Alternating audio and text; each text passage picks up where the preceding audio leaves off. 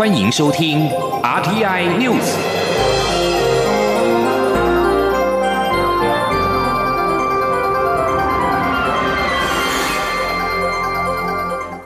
各位好，我是主播王玉伟，欢迎收听这节央广主播台提供给您的 RTI News。今天是二零二一年四月二十三号，新闻首先带您关注：蔡英文总统在二十二号接见环保团体代表，总统府在会后召开记者会，关于早教议题。总统府强调，能源转型与保护早教都是环保议题，不该是零和，应该有机会共创双赢。经济部也指出，政府的任务是要找出如何维持供电稳定、改善空品、加速减碳，同时能维护早教。现在要克服的最大挑战是时间，若时间允许，经济不愿意尽最大的努力。前天记者欧阳梦平的采访报道。蔡英文总统二十二号下午在总统府大礼堂接见环保团体代表，这也是蔡总统自二零一七年来连续第五年在世界地球日前后与环团当面交换意见。由于今年八月将进行重启核四公投，攸关中油第三天然气接收站的真爱早教公投也渴望成案，使得今年的会谈内容备受关注。总统府在会后召开记者会，总统府发言人张敦涵指出，有媒体报道指蔡总统在公投发起人潘中正提出。出停建三阶时沉默不语，这并非事实。他表示，总统在现场回应，现在还有许多人对三阶是否停工有不同意见，也都在持续寻找新的替代、能双赢或更平衡的方案。重点是在于大家要采取开放的态度，不要排除任何的可能性。至于潘中正邀请蔡总统四月二十九号到大潭县地了解，总统也回应表示，幕僚团队一直在思考规划相关行程，会。寻找合适的时间，以合适的方式前往。至于双方对于早教议题有无共识，经济部次长曾文生指出，其实许多环团对于共同追寻不同的价值，并一起落实有共识，认为可以追求多赢的目标。但公投提案人因为背负七十万连数人的委托，所以在会谈中不断重申三阶对早教可能造成的问题。张敦涵也表示，潘中正身为公投的一方，必须坚持立场，总统府可以理解，也一直尊重他。的意见，但现在也有很多人在思考，能源转型及保护早教不该是零和，应该有机会共创双赢。如果心胸开放，或许心情也就不会那么沉重。他说：“能源转型跟保护早教都是环保的议题，它不应该是零和的，而应该是有机会共创双赢的。那大家也都表达出了很多不同的看法跟想法。那经济部有相关的单位。”也都有参与这样子的讨论，我相信他们也在努力的研究当中，所以是不是大家都应该听听彼此的意见，那共同为台湾找到一个更好的方法？我想这个才是。真正沟通的目的。总统宣誓二零五零年近零排放目标。媒体关切，如果真爱早教公投通过，是否会影响推进的启程？曾文生指出，三阶如果无法顺利兴建，要再建立一个能够稳定供应的接收站，评估需花费十一年。其他临时性调度设施也无法稳定供应天然气。如果只护了早教，减煤启程可能就会拖延。这是大家要讨论选择的。他并强调。政府的工作及任务就是找出如何维持供电稳定、改善空品、加速减碳，同时要能维护早教。经济部已经设想所有地点，但必须花时间评估是否被接受或是否可行。现在要克服的最大挑战是时间。如果在时间允许的状况下，经济部愿意尽最大的努力。中央广播电台记者欧阳梦平在台北采访报道。真爱早教公投领衔人潘中正二十二号晚间表示，他向总统表达希望三阶停工，但总统表示，除非有法理需求才能停工。会议结论是继续沟通，他对此感到失望。他并且强调，唯有将三阶迁离大谈才是替代方案，否则所有的讨论都没有意义。请您央网记者刘品希的采访报道。蔡英文总统二十二号下午跟环保团体代表会面，双方会谈将近三个小时。环团代表会后在国发会前举行记者会，说明会谈内容。台湾公民参与协会理事长何宗勋表示，本来认为今年会议的气氛会比较紧张，但总统展现诚意，没有限制发言时间，其中四分之一的时间都在讨论早教议题，各部会并没有回避，农委会、经济部都有回应。他认为真爱早教。公投领衔人潘忠正发言时，气氛有点沉重。总统认真聆听，不过并没有正面回应。整场会议的气氛还可以。潘忠正指出，他在会中向总统提及能否宣布三阶停工，总统面色凝重，表示这是已经在进行中的工程，除非有特殊的法理需求才会停工。当下他没有机会及时反应，但其实政府只要将其宣布为暂定自然地景，就可以马上停工，一切都是事在人为。潘忠正表示，除了在会中发言，他更在送礼物给蔡总统时，拿出照片告诉总统，早教正被三阶严重破坏中，一旦三阶工程完成，将破坏超过三百公顷的早教。当时蔡总统的脸色非常凝重，而经济部次长曾文生在会中报告时，却强调政府已尽全力守护早教。会议最后的结论就是继续沟通，他对这样的结果感到失望，也在。再次批评蔡总统是局外人。对于蔡总统在会谈一开始致辞，针对早教议题表达希望大家不要排斥任何方案的可能性，潘忠正说，应该由环团表达要什么方案，只有符合公投主文将三阶迁离的方案才是替代方案，否则其他讨论都没有意义。停工是我们啊现阶段一定希望它马上进行的了哈。那至于说不要排除任何的方案，我认为应该由我们来表达什么方案，就是要符合我们公投主文的，从观音溪口到啊新屋溪口海岸，并且包括地潮线往外五公里内这个范围是不可以做的，只有迁离这个范围之外的方案要做替代方案，否则所有的讨论其实都没有意义，因为。公投就是以这个方式在进行，我们也会继续坚守这样的底线。此外，潘忠正表示，他在会中有邀请蔡总统二十九号晚间一起到大潭早礁海岸。由于当天适逢大潮，潮水会推到海平面下两百零三公分，现场一定可以看到柴山多杯孔珊瑚。希望可以一起重温当年早礁永存的初心。总统回应表示，想去现场看一看，但行程还要再安排。杨广记者刘聘熙在台北的采访报道。行政院发言人罗秉成二十二号晚间表示，三阶与早教议题，政府已在积极盘整环团所提的各种可能方案，并寻找对能源转型影响最小、对早教保护更多的双赢方案。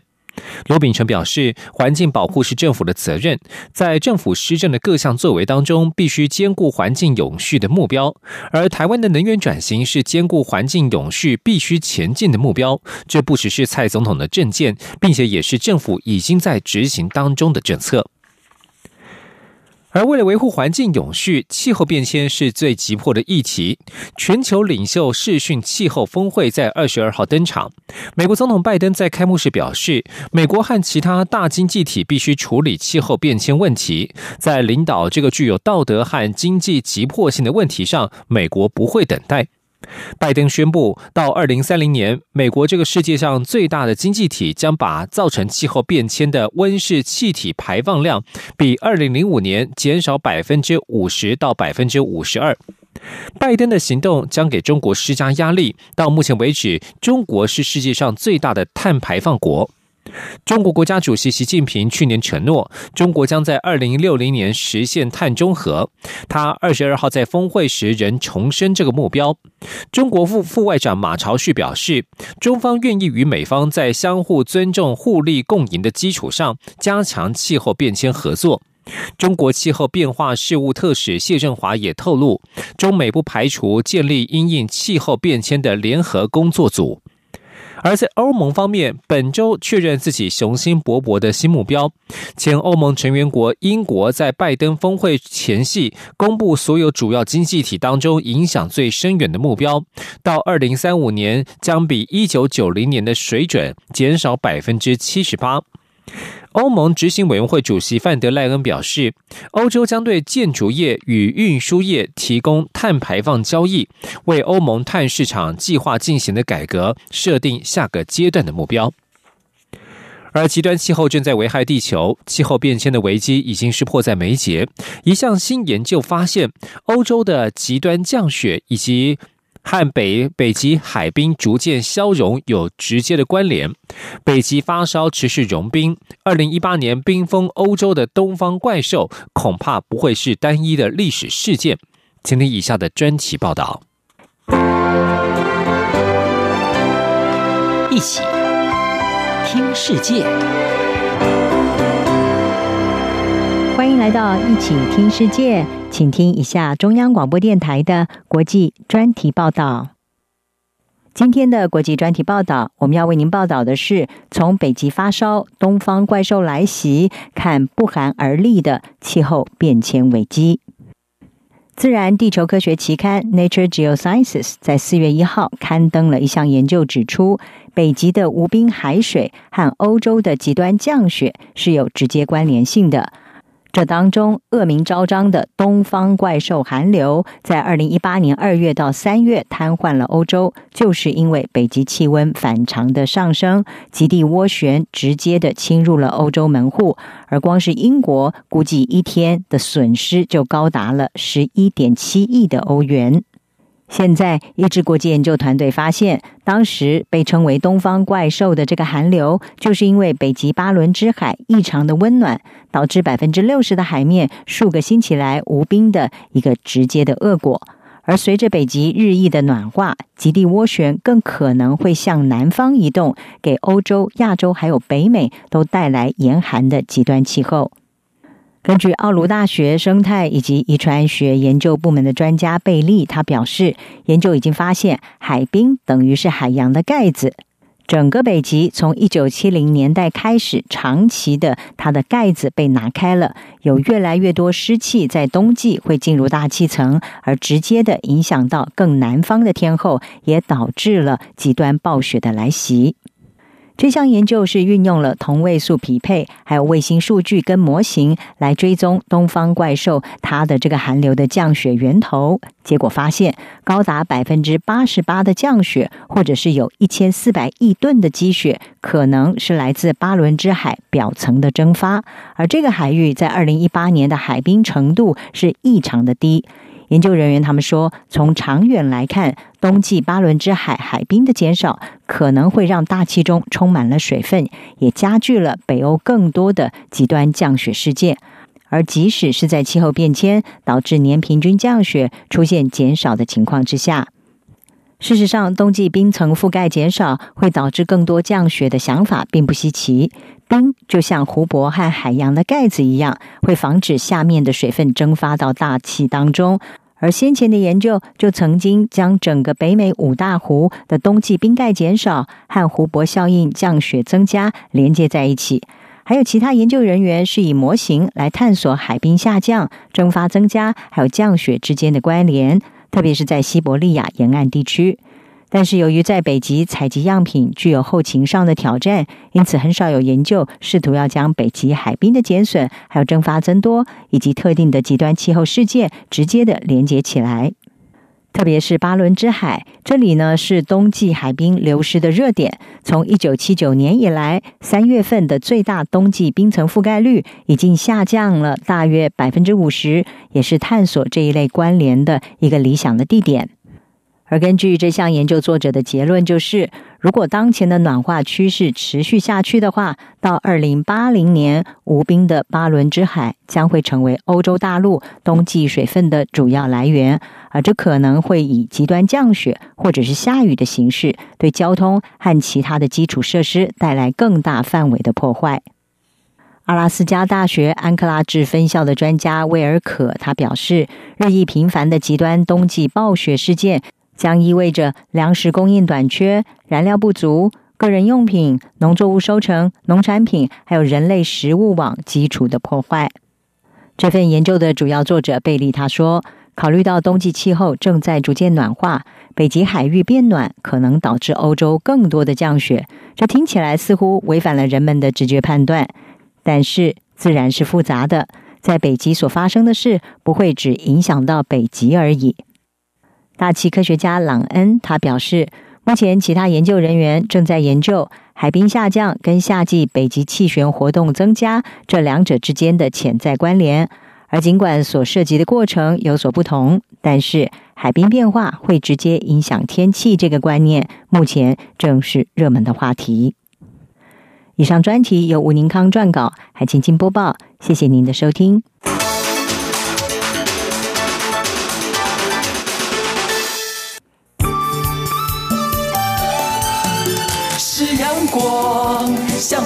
之光穿透世界之窗；是阳光，像神鹰翅膀环绕地球飞翔。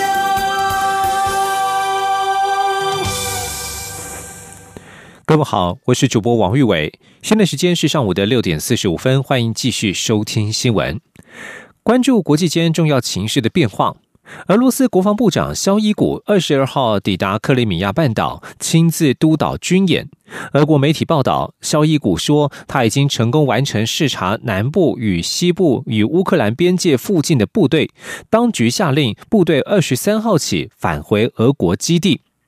俄罗斯新闻社报道，莫斯科当局下令部队最高指挥官演习结束之后，部队返回国内常驻基地。目前还不清楚这项命令是否涵盖所有参与演习的部队。俄罗斯日前在乌克兰边界集结了约十万名部队。针对俄罗斯当局下令减少边界兵力，乌克兰总统泽伦斯基二十二号对此表示欢迎，但乌国政府仍将维持警戒。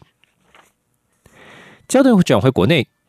行政院会在二十二号通过《跟踪骚扰防治法》草案，明定八大类跟踪骚扰的样态，而且被害人报案之后，警方可以发书面告诫，如果有必要，检方可采取预防性羁押。为了使跟骚法提前上路，行政院长苏贞昌在昨天也在院会征询部会意见之后，将实施准备期由一年限缩为六个月。对此，朝野立委均肯定行政院版本的跟骚法终于出炉，并且明确定义跟踪骚扰的样态。但是，对于核发保护令等处置，仍有些缓不济急，希望能够有更细致的讨论。立法院内政委员会赵伟林思明表示，待行政院版本复委一读之后，将会尽速排审，力拼在本会期完成立法。今天记者刘玉秋的采访报道。跟踪骚扰引发的社会案件频传，各界不断呼吁加速跟踪骚扰防治法立法。朝野立委相继提出超过十九个版本，在立法院内政委员会审查。而政院版跟骚法二十二号终于拍板定案，明定八种跟踪骚扰行为样态，并设有刑事公权力介入、保护令制度以及引入预防性羁押等制度。对于政院版跟骚法终于出炉，民进党立委范云表示肯定，并认为政院版。的内容大方向可以接受，但他建议应在纳入贵服部对受害者、加害者心理层面的支援，未来并案审查时都可以再讨论。这种跟踪骚扰行为的样态，就把它入罪化，然后给警告令、书面警告，到就是说像家暴法精神的保护令这两层的设计，我觉得就是说这个大方向上跟有效性上，我们是可以接受。时代力量立委缓缓玉则表示，肯定正院版草案已经比过去的版本更进步，但仍遗憾发生多起悲剧后，草案才出炉。此外，缓缓玉也认为，正院版对跟骚被害人的保护令范围过于。限缩在配偶、直系血亲，希望能涵盖前配偶、前同居关系等保护令的核发上，也要更为积极。建议应依情节轻重采取适当处置，而不是依照书面等程序，会较为缓不积极。盼未来逐条审查时，能有更细致的讨论。国民党内政委员会召委林思明则说。委员会里已有十九个立委所提的版本，下周将继续排审宣读立委版本的跟骚法，并寻求朝野共识。待政院版一读复轨并案审查后，以政院版作为审查讨论时的基础，同时也会要求政院对于立委所提的版本提出意见报告，以加速审查程序，力拼本会期完成立法。我们就内政委员，我们大家就先大概就是做一个协商啊，行政行政部门这一边。针对每一个委员的版本哦，也提出他们的一个看法。我觉得这样进行的话会比较快，反正我们就是要要一口气把审完，送送出呃内委会。至于行政院长苏贞昌才是政院版的跟骚法实施准备期由一年缩短为六个月，力拼今年底前上路。朝野立委对此均表示支持。林思明说，虽然此法的缓冲期缩短为半年，已经比一般法律要快，但他仍期盼配套能。尽速完成，尽速施行，早日终止悲剧再发生。中央广播电台记者刘秋采访报道。关注产业趋势。台积电创办人张忠谋日前在演讲当中表示，台湾在晶圆代工产业具有优势，但是难有台积电以外的下一座护国神山。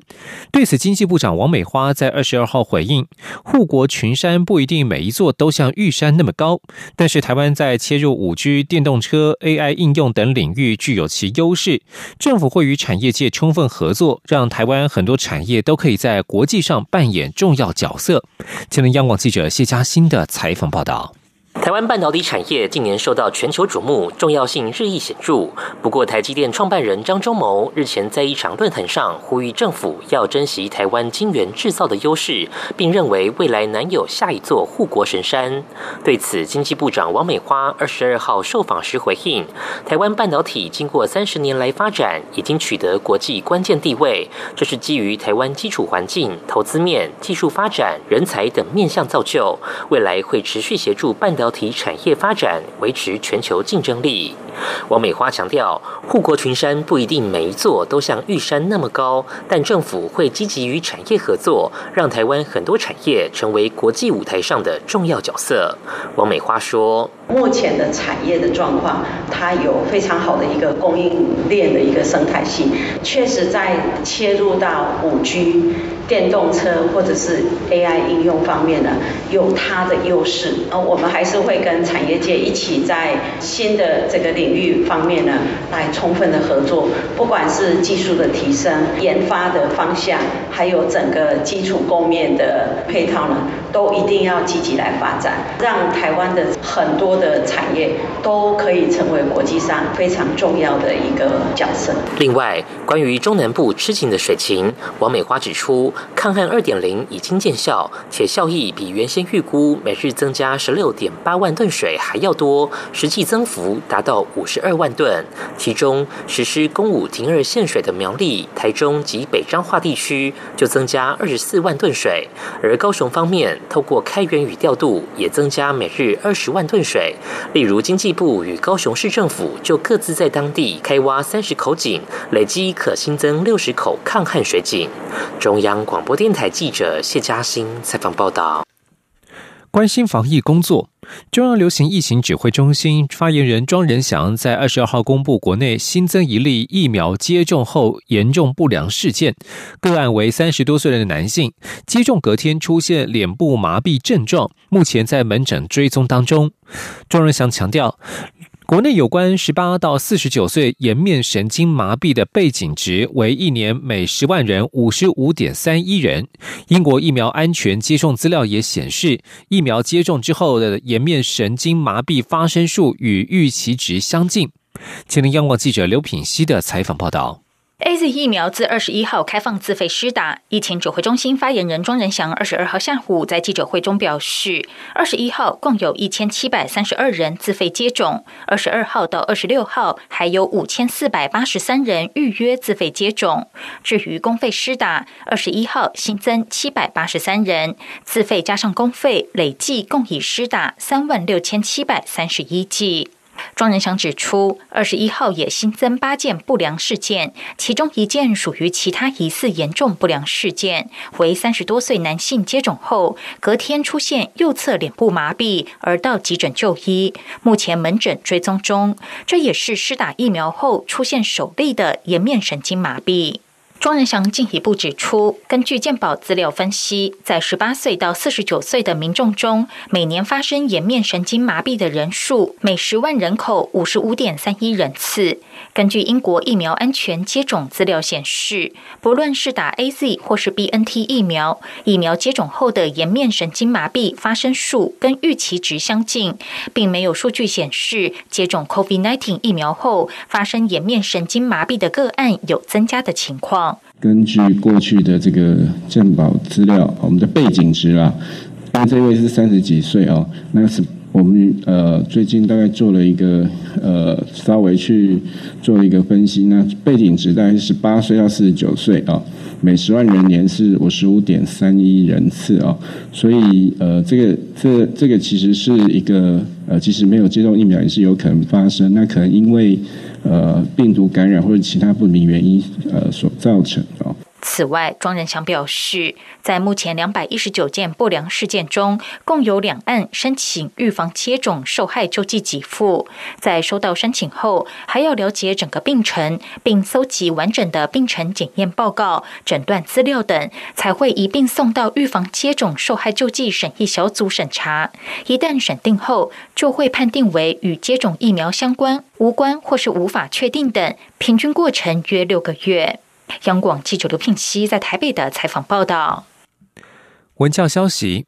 国立政治大学在泰国及印尼设立办事处，疫情期间不但是照常运作，在招生上也大有斩获。泰国学位生人数在下个学年度将跃升三倍，首度破百；而印尼学生也已经招到了八十七人，比去年成长了两倍多。今天记者陈国伟的采访报道。政治大学在二零一九年十二月成立泰国办事处，虽然过没多久就出现全球疫情，但目前运作顺畅。印尼办事处则在今年一月设立，因疫情改以专人居家办公形式，透过社群媒体宣传正大，而且提供专线咨询服务。规划今年十二月再开始承租办公室。正大统计发现，泰国学生数逐年增加，从上个学年度三十人，这学年四十一人，到下学年将有一。一百二十六人，印尼生则从二十九人、四十人到下学年有八十七人，都以倍数飙升。正大国合长李美香说：“海外办事处的专员都非常用心，才会让成效如此显著。即便在疫情下，我们发挥驻地的功能，